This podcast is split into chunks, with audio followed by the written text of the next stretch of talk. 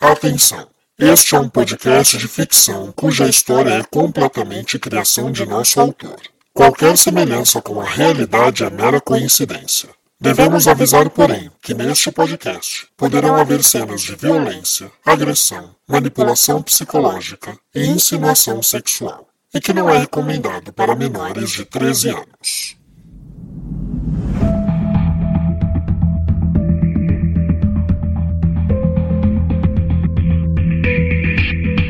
Olá!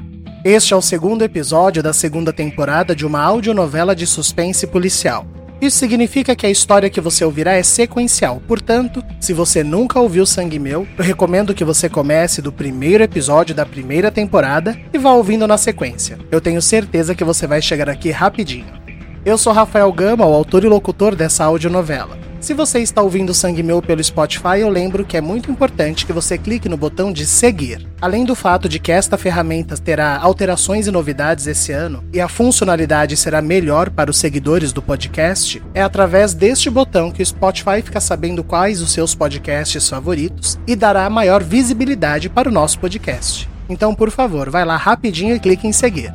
Outra coisa que não leva nem um minuto e que ajuda muito a gente é você seguir o nosso perfil oficial no Instagram, novela de ouvir. Nesse perfil, além de nós informarmos sempre que o episódio já está no ar, colocarmos trailers e materiais de divulgação, você pode nos ajudar também divulgando os nossos podcasts nas suas redes sociais. Não esqueça de nos marcar, novela de ouvir, e assim nós poderemos compartilhar o seu amor com os nossos seguidores. A gente sempre gosta de lembrar que tanto Sangue Meu Em Laço são dois projetos que envolvem o trabalho de mais de 50 artistas, e que não, nós não temos nenhuma fonte de renda fixa, nós não temos patrocínios, leis de incentivo, o que realmente alimenta o nosso trabalho é a sua fidelidade e o seu auxílio divulgando. Coloque a hashtag Sangue Meu, marque o arroba novela de ouvir, são coisas que não levam segundos e que você vai ajudar e muito a nossa divulgação. E sempre que quiser, interaja com a gente, mande mensagens nesse nosso perfil do Instagram por direct. Os nossos artistas adoram receber os recados de vocês, a gente fica muito emocionado e muito feliz com a interação de vocês.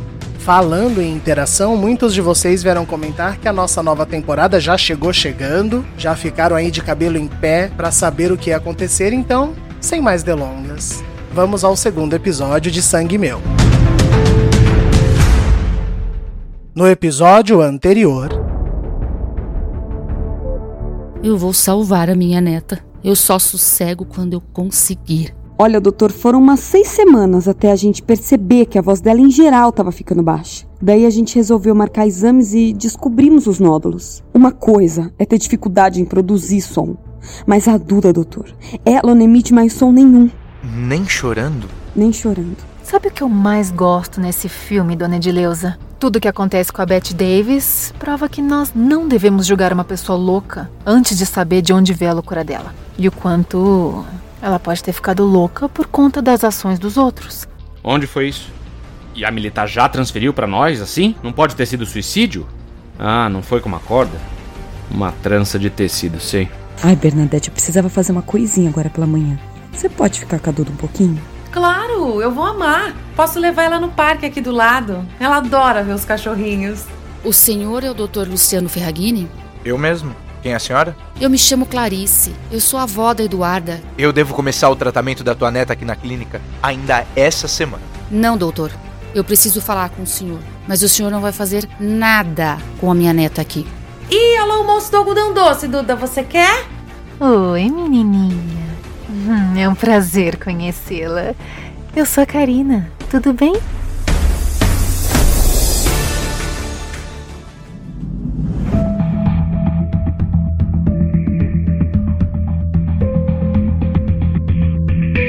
Sangue Meu, segunda temporada, episódio 2 Raskolnikov.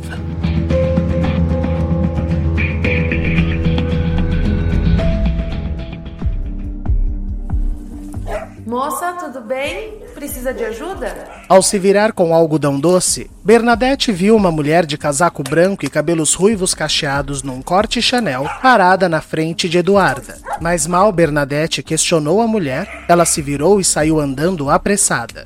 A gente conhece aquela mulher, Duda? Mas a expressão curiosa e séria da menina dizia a Bernadette que não. Bom, é melhor deixar isso entre nós. Sua mãe já tem muito com que se preocupar. E olha que algodão doce mais lindo. Quer, meu amor? E Duda e Bernadette comeram o seu doce sem desconfiar quem era a enigmática mulher no parque. Bernadette também não desconfiara que a mulher havia tirado um retrato de Eduarda ao encontrá-la. E era esse retrato que Karina olhava fascinada, escondida por entre as árvores. Ela é perfeita. E os olhos? Os olhos são iguais do Adriano. Ai, que bênção. Que bênção.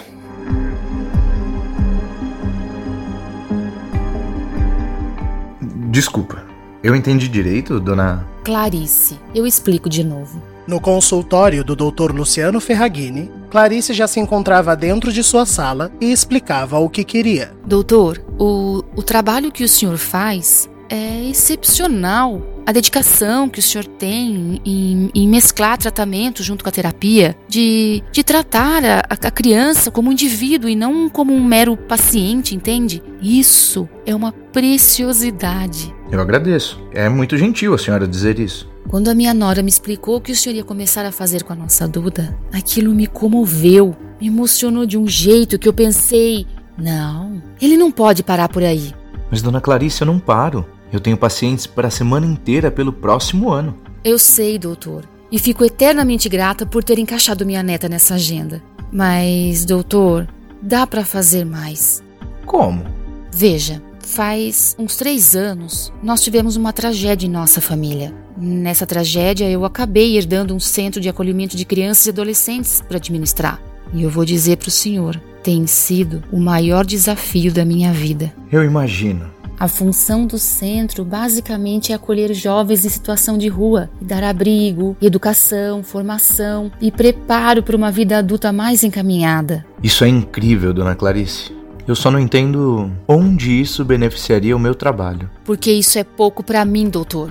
Nossos jovens também têm problemas, traumas, má formação física por se alimentarem mal nas ruas, exatamente no período que mais precisam de nutrientes. Além de, de questões como falar errado por nunca terem tido educação, enfim. Eu não posso negligenciar o fato de que só educação, alimentação e abrigo são suficientes. Eu quero, eu quero ter um centro médico especializado em tratamento pediátrico, entende? Mas para quem não tem dinheiro para isso? Eu quero dentistas, eu quero pediatras, terapeutas. Eu, eu quero, eu quero o senhor lá comandando isso. Por isso eu disse que não quero que minha neta seja tratada aqui. Eu quero o senhor tratando ela e mais pessoas lá comigo.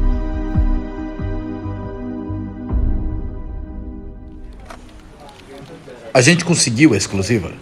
No estúdio 4 de uma famosa emissora de São Paulo, o apresentador Luiz Figueira recebia as notas de sua equipe e se preparava para entrar em mais um ao vivo que prometia ser bombástico. Isso aqui tem que sair direito, hein, time? A gente não pode perder matéria pra jornalzinho metido a besta. Bora lá, hein? E a vinheta do jornalístico Nada Além da Verdade tocou pontualmente ao meio-dia, dando início ao programa. Nada além da verdade. Muito boa tarde, meu amigo, minha amiga. Eu sou Luiz Figueira, o seu repórter justiceiro, e vamos para mais um Nada Além da Verdade. Eu sei que nosso espectador deve estar nesse momento almoçando, com a coxa de frango na boca, não é, Tomada? Tomada, você sabe, é o nosso câmera sapeca. Fala aí, Tomada. Uma hora dessas, um franguinho assado, naquele boteco perto do trabalho, que cozinha igual a nossa mãe, hein? É. Mas eu vou pedir para você parar um pouco de comer, porque hoje, hoje a gente começa com bomba. É bomba, não é, DJ? É bomba e eu já aviso. As imagens são chocantes, pois aqui no bairro da Freguesia do Ó, um grande abraço para toda a nossa audiência da Freguesia do Ó, um bairro que eu tenho um grande carinho. Mas foi na Freguesia que, infelizmente, o corpo da jovem Mariana Cunha foi encontrado enforcado nessa manhã. Hum, eu sei que você aí de casa tá pensando, ah, Figueira, mas a menina se enforcou por quê? Suicídio? Que coisa triste. E eu vou dizer para vocês, meus amigos, que é isso que a nossa querida polícia está divulgando: suicídio. Mas agora, não, prepara o estômago. Vejam essa cena e me digam, isso parece um suicídio para você?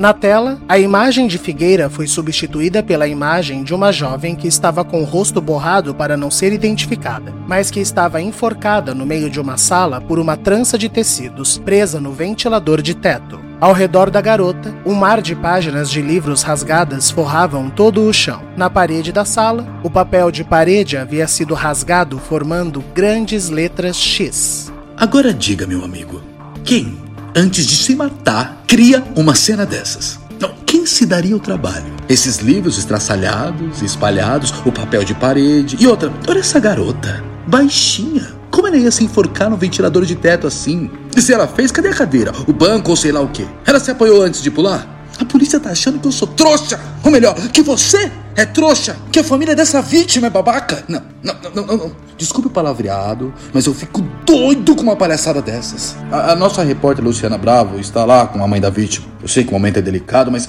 eu quero conversar com ela. Boa tarde, Luciana.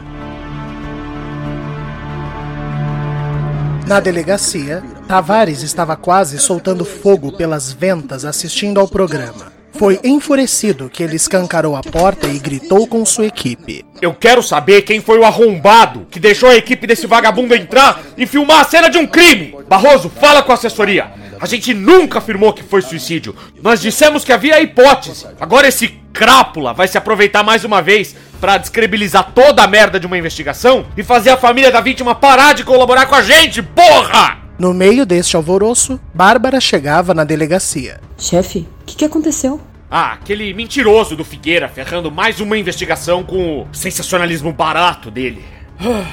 Eu não sei, é por que, que o senhor ainda liga no programa desse cara? Eu adoraria nunca mais ouvir falar nesse infeliz, Bárbara. Mas o cara tem interferido nas nossas investigações, ele fosse em tudo que a gente faz. E é aquela, né? Mantém os amigos perto, mas os inimigos mais perto. Melhor ver logo o que, que ele vai inventar sobre a gente. Mas, e você? Deu tudo certo então com o médico lá? Deu. Ai, graças a Deus deu. Ele vai colocar a Duda em tratamento. Mas olha, chefe, não foi isso que eu vim falar com o senhor, não. Eu. eu tenho uma má notícia. O que foi? A Karina foi solta, chefe.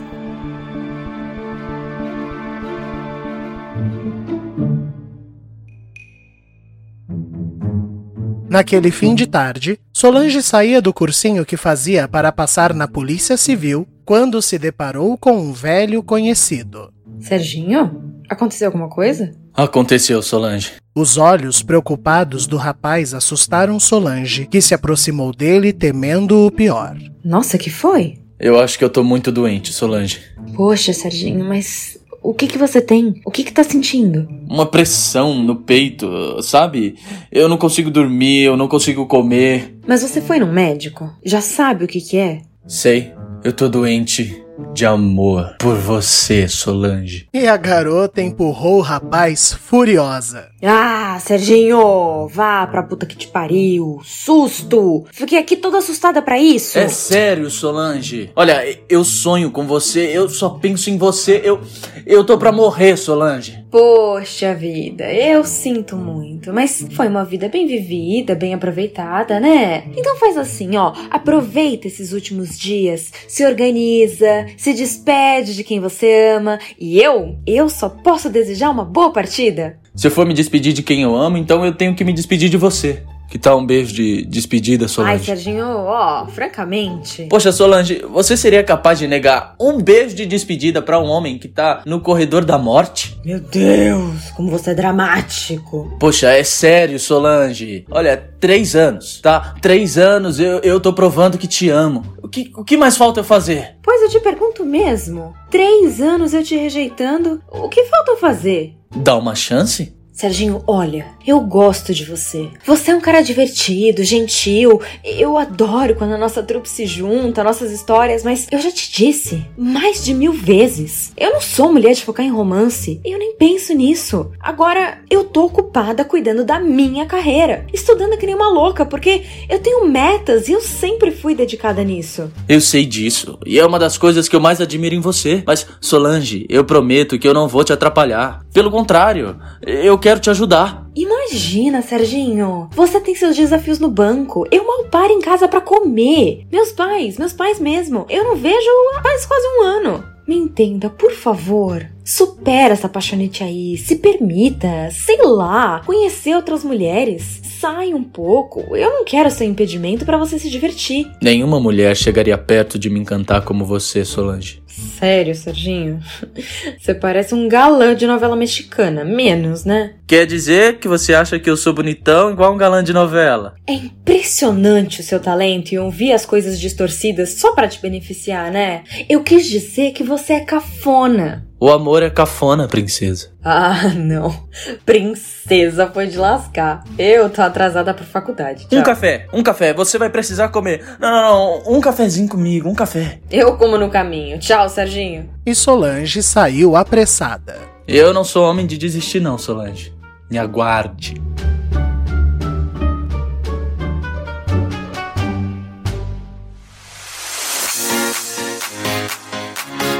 Na doce acolher, o fim de tarde era de festa. O grupo de jovens comia bolo, tomava refrigerante, dançava e celebrava. Uma das jovens amparadas pelo centro, Talita, fez 18 anos e conseguiu um bom emprego numa empresa de bioquímica. Passado o período de experiência, ela foi contratada e agora ia conseguir morar sozinha com o seu salário. Olha o sorriso no rosto dela, Clarice. Ai, se isso não é uma benção, eu não sei o que é. É uma cena dessas que faz a gente ver que tudo vale a pena, né? Ai, nem me fala. E vem cá, você foi visitar o médico da Duda? Fui. Fui e fiz a proposta. Ele me pediu um tempo para pensar, mas vai começar o tratamento dela lá mesmo por enquanto. E você vai contar pra Bárbara e pro Adriano? Não, por enquanto não. Vai que o médico decide não aceitar. Não quero que pareça que eu fui interferir no tratamento da minha neta.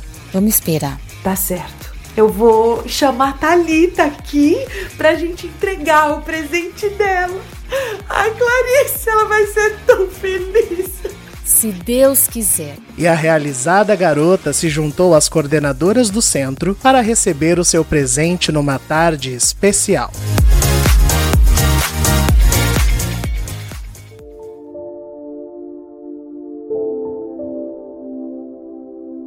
Naquela noite, Adriano jantava com Bárbara e Eduarda, mas ele estava incomodado.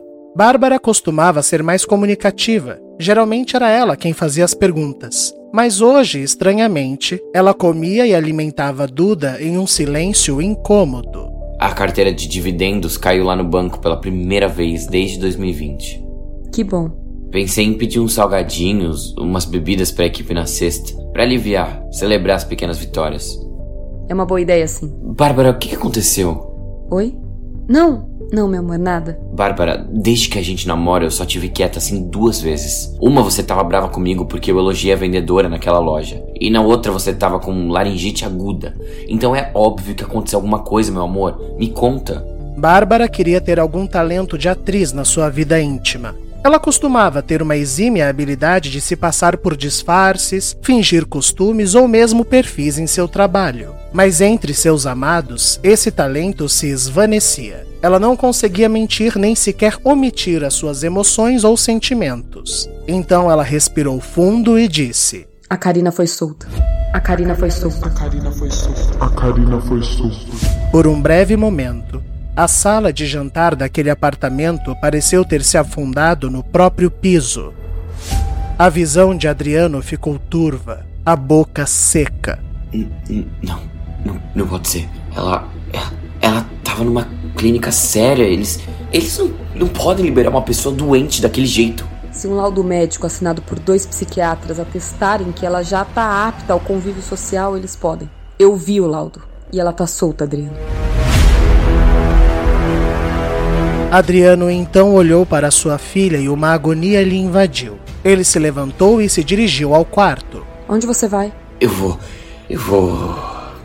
Eu preciso caminhar um pouco. Eu, eu preciso de ar. Cuidado, meu amor, por favor. Não vamos nos precipitar, tá bom? É, é. Calma.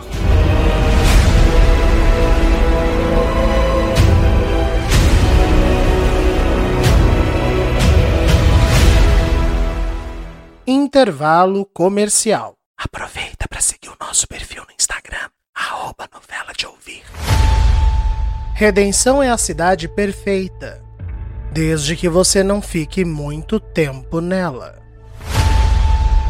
O que tá acontecendo aqui? Eu mato ela e o desgraçado do marido dela. Eu não tenho medo de vocês, Naomi. Escuta aqui, seu imbecil medroso. Não existe essa história de sobrenatural, de espírito, intervenção divina. Beije meus pés, servo! Não toquem na minha filha! Eu vou explicar onde eu quero chegar com isso. Tem mais nessa história. Uma novela de mistério com mais de 20 mil ouvintes. E você ainda não é um deles? Procure Enlace na sua plataforma de podcast favorita. A primeira temporada já se encontra completa. Eu tenho certeza, você não vai se decepcionar. Voltamos com Sangue Meu. Todo crime tem um castigo. E todo castigo redime o criminoso de seu ato? Se o ouvinte não compreendeu a minha indagação, uma pessoa que aceita o seu castigo, que o enfrenta, ela merece perdão pelo seu crime anterior? O ouvinte crê em redenção, em perdão? Na teoria, somos criados em um mundo que muito se fala sobre perdão. Perdoar é edificante e é valorizado por diversas religiões. Para os que creem, perdoar é um ato divino. Mas na prática, você é capaz de perdoar verdadeiramente?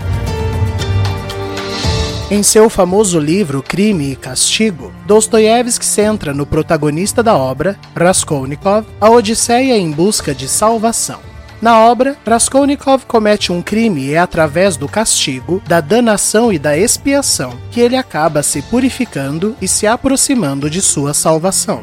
Em outros termos, cometer um crime foi o início de um processo que o aproximou de Deus, passar por uma danação para alcançar a redenção.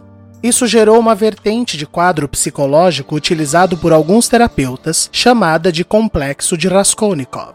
Os pacientes com esse complexo, após passarem pela punição de seus crimes, se enxergam como pessoas mais purificadas, mais evoluídas espiritualmente do que as demais, como se todo esse processo de ir do inferno do crime ao céu do perdão lhes impusessem uma característica acima dos demais meros mortais. Eles enfrentaram a expiação. Eles estão, portanto, mais próximos de Deus, pois eles aprenderam em uma vida o que muitos de nós nem sequer enfrentamos.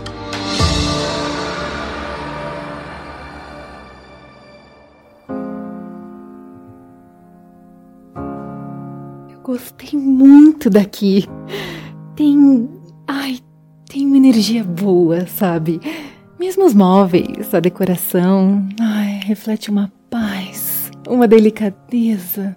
Karina, naquela noite, visitava um charmoso apartamento na região da Santa Cecília, no centro da cidade de São Paulo. Era um daqueles prédios mais antigos da cidade, com paredes grossas, um pé direito mais alto e uma sacada generosa de esquina. O apartamento contava com sala, dois quartos, um banheiro, um lavabo e uma cozinha com área de serviço. Ou seja, um daqueles pequenos tesouros que vez ou outra se encontra numa cidade de espaços disputados como São Paulo. Ai, e deixa eu aproveitar para te agradecer.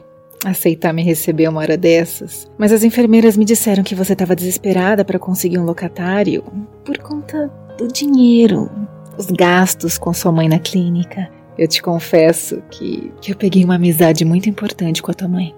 Importante para mim, sabe? Ter a companhia dela todas as tardes, vendo filme, massageando ela. Eu acho que fazia até mais bem para mim do que para ela.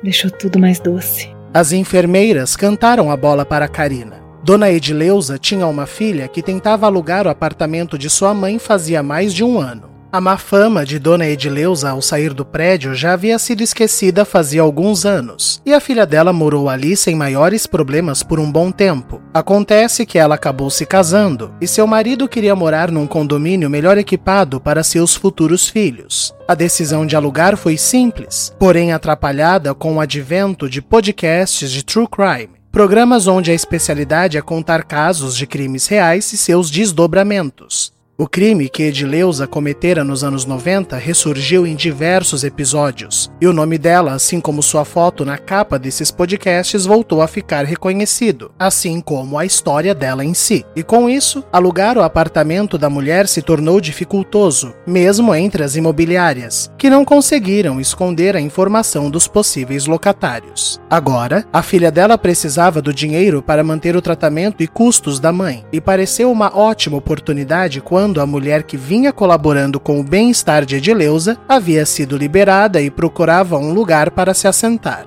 Para Karina, foi providencial. E ó, não se preocupa. Eu já confirmei agora à tarde, a minha poupança tá sob meu controle e eu não atrasarei o aluguel, tá? Eu garanto que eu cuidarei daqui como se fosse meu. Só, só me diz uma coisa. Você se opõe a eu dividir o apartamento com mais alguém? São dois quartos. Eu me sentiria melhor acompanhada. Mas a mulher não apresentou nenhuma objeção aos pedidos de Karina. Ela estava, na verdade, aliviada em conseguir locar para alguém que queria bem a sua mãe e que teria condições de arcar com os gastos sem maiores dores de cabeça. Ai, que maravilha! E olha, eu quero te agradecer por confiar em mim. Eu, eu sei quantas pessoas se negam a crer em redenção. Eu não tenho a menor intenção de negar as coisas erradas que eu fiz, até, até porque em cinco minutos você pode encontrar tudo online. E sim, eu, eu fiz coisas horríveis, mas eu tava doente. E esse tempo na clínica me fez entender que tudo que eu buscava era amor. Eu, eu acho que por isso que dizem que Deus é amor, porque Todos me abandonaram, menos ele, sabe? Pode até parecer estranho falar isso, mas, mas de alguma maneira eu, eu acho que tudo de errado que eu fiz me aproximou mais de Deus, sabe? Eu, eu tô recuperada, arrependida, e eu, eu tô disposta a, reconquistar a minha felicidade. E você, que foi, foi alguém que me estendeu, estendeu a mão ao invés de me rejeitar como todos os outros. Eu só posso te agradecer. E a mulher deu um caloroso abraço em sua nova inquilina. Bom, eu tenho algumas coisas para fazer ainda hoje, algumas coisas para buscar. Mas se eu puder dormir aqui hoje ainda, para ser sincero, eu já me sinto em casa.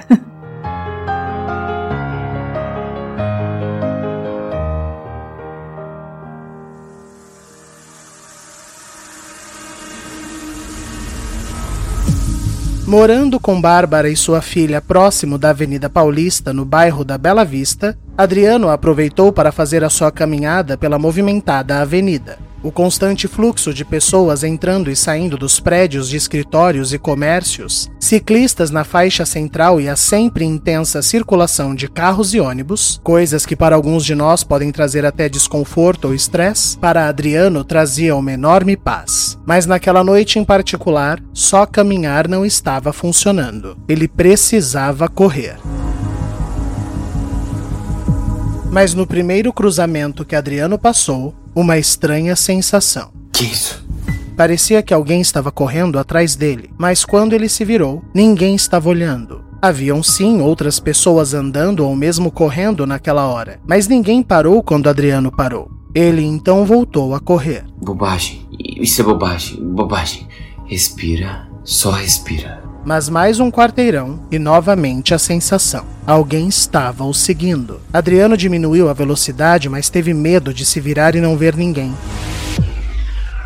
Isso significaria que algo estava voltando. Ele precisou parar para respirar.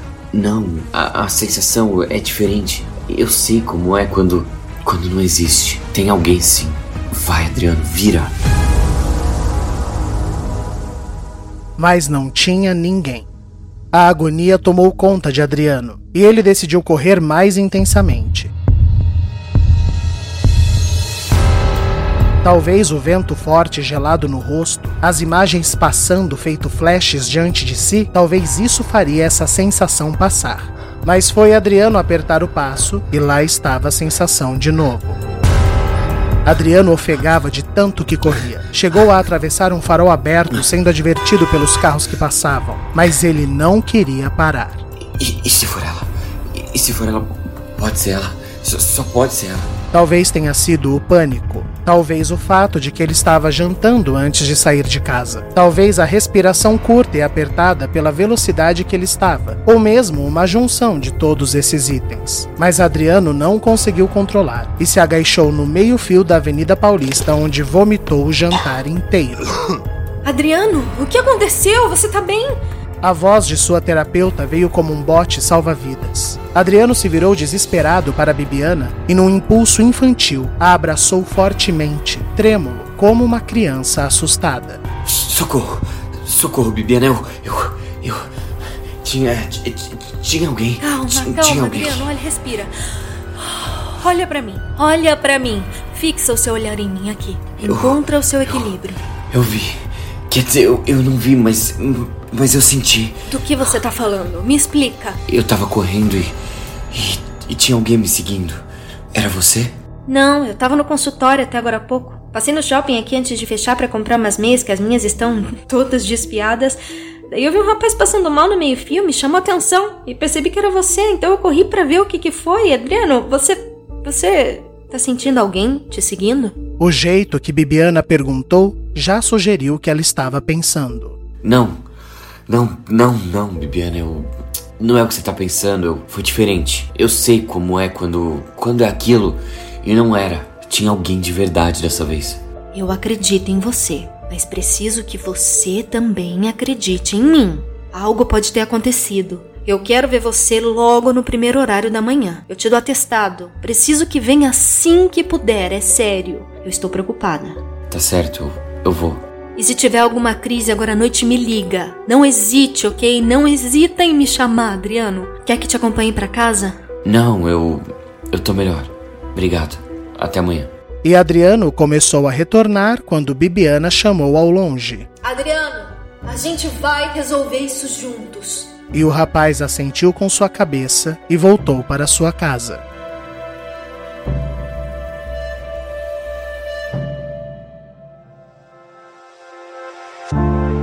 Enquanto Adriano e Bibiana se encontravam numa ponta da Avenida Paulista, na outra ponta, num hostel localizado nas proximidades do bairro do Paraíso, Felipe tentava organizar as suas coisas e buscar um local fixo para viver. Oi, boa noite, licença. Tem algum computador com internet por aqui? Eu queria dar uma pesquisada em algumas coisas antes de eu me deitar. A atendente do hostel apontou um computador ao lado da recepção, onde o rapaz se colocou a buscar sites especializados em locação de quartos. Bom, primeiro achar um lugar para morar, depois encontrar o trabalho e daí começar uma vida nova. Finalmente.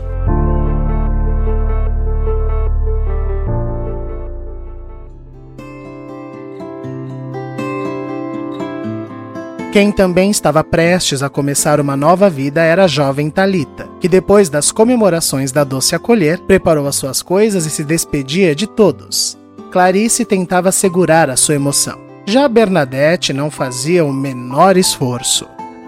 Ai, Thalita, Thalita, olha, você promete que vai visitar a gente? Promete? Ó, oh, e assim, se não der tempo, sei lá, é, pelo menos liga, né? Mas todo dia, tá? Nem que seja um áudiozinho no zap, tá bom? O que a Bernadette quer dizer é que nós estamos muito orgulhosas de você, minha querida. E que nós temos certeza que você vai prosperar muito e ser muito feliz. É, exatamente isso que eu quis dizer. Mas não se esqueça que você tem uma família aqui e que nós sempre, sempre estaremos aqui para te amparar, não é, Bernadette? Sempre, sempre. Aliás, se você precisar de mais tempo, pode ficar. Bernadette, a menina já tá de contrato assinado, deixa ela aí. É, claro. Ai, desculpa, Thalita. Ai, que eu tô tão feliz por você, meu amor. E as duas abraçaram a jovem menina, que emocionada se dirigiu a Wanda Doce Acolher, que já estava com suas coisas rumo a seu estúdio, onde uma nova vida iria começar.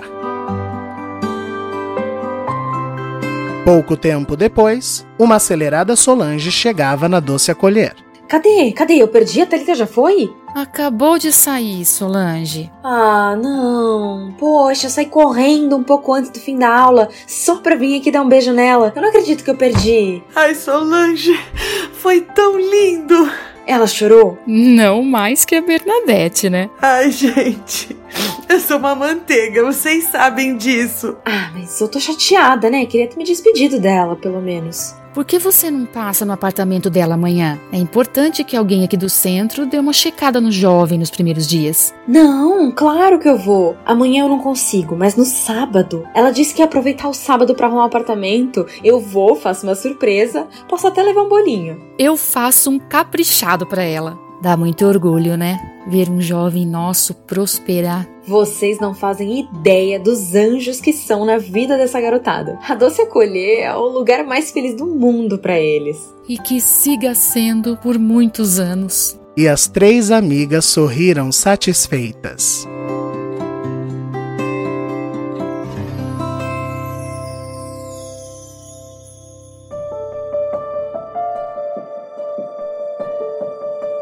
No apartamento de Bárbara, ela recebia Tavares, que decidiu visitá-la. Perdão, Bárbara, mas eu fiquei preocupado contigo depois dessa bomba da Karina. Eu imagino, chefe. Eu te confesso que não tá fácil. Todo barulho me assusta. Toda vez que, que o telefone ou o interfone tocam, me arrepio inteira. Mas eu sei também que eu tô sendo trágica. A verdade é que a Karina ela pode ser muita coisa, mas burra ela não é. Como assim? Ela fez muita loucura, chefe, mas ela não matou ninguém. E isso mostra um mínimo de controle, sabe? O que eu quero dizer é que, é que eu não acho que ela vai ser louca o suficiente para perder essa oportunidade de recomeçar atacando a gente. Faz algum sentido? Claro que faz. Eu vim aqui com o mesmo pensamento. Bárbara, se essa mulher tá minimamente recuperada, o melhor que a gente pode fazer é manter distância. Deixar a pessoa na dela, não provocar, sei lá, possíveis gatilhos, entende? Eu concordo plenamente, chefe. E o Adriano? Ele ficou abalado, né, chefe? Até saiu um pouquinho para esparecer. É bom, eu bem tô precisando.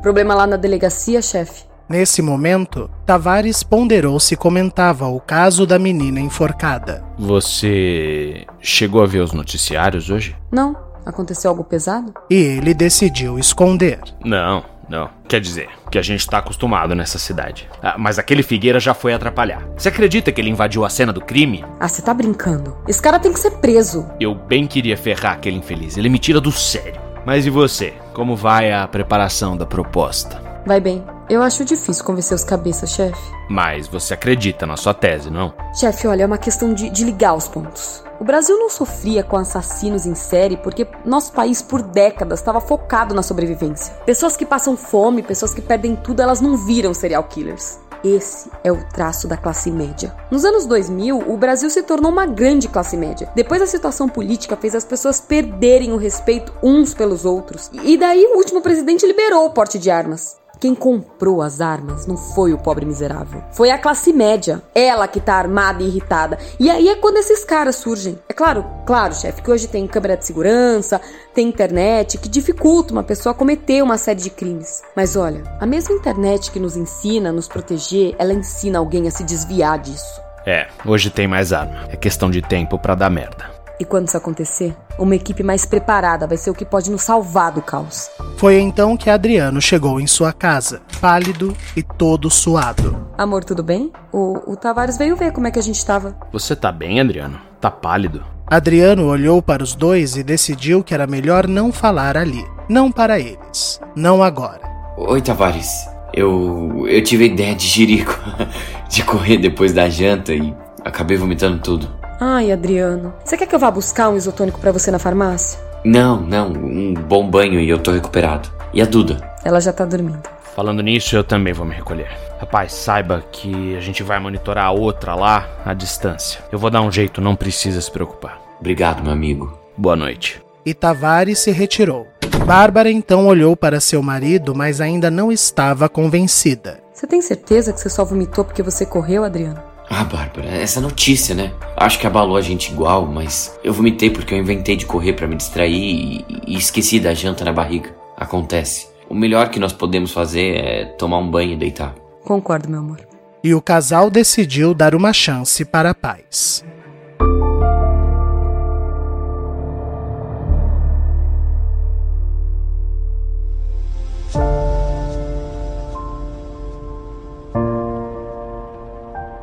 Quem também estava pronta para conhecer o seu novo apartamento e encontrar a sua paz era a jovem Talita. A garota se apresentou devidamente ao porteiro e o rapaz da van ajudou subindo suas coisas. Era um prédio mais antigo, sempre usado por jovens universitários, com poucos andares, sem elevadores, então toda ajuda para subir os quatro andares com as coisas era muito bem-vinda. O estúdio vinha recém-pintado e reformado, com uma cama, um guarda-roupa, um fogão de duas bocas e um frigobar. Era pouco, mas já era o suficiente para Talita começar a sua vida ali. Empolgada e emocionada, a garota foi desempacotando algumas coisas essenciais para se ajeitar naquela noite: uma roupa de cama, seus pijamas, itens de banheiro, e então se dirigiu para o seu primeiro banho na sua nova casa.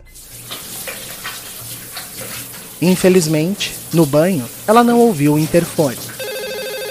Faltou subir uma caixa da van e alguém da doce acolher apareceu para deixar para a garota. Como o porteiro não conseguiu falar com Talita, mas faziam só alguns minutos que a garota havia chegado, ele deixou a pessoa subir.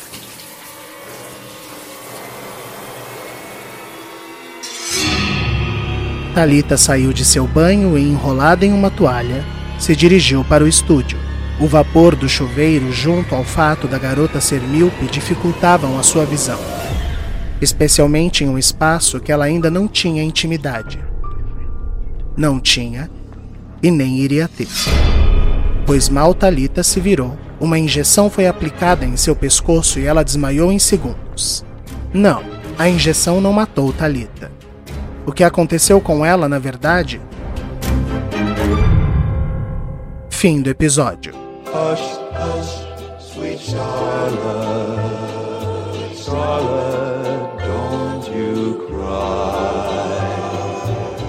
Você acaba de ouvir Sangue Meu.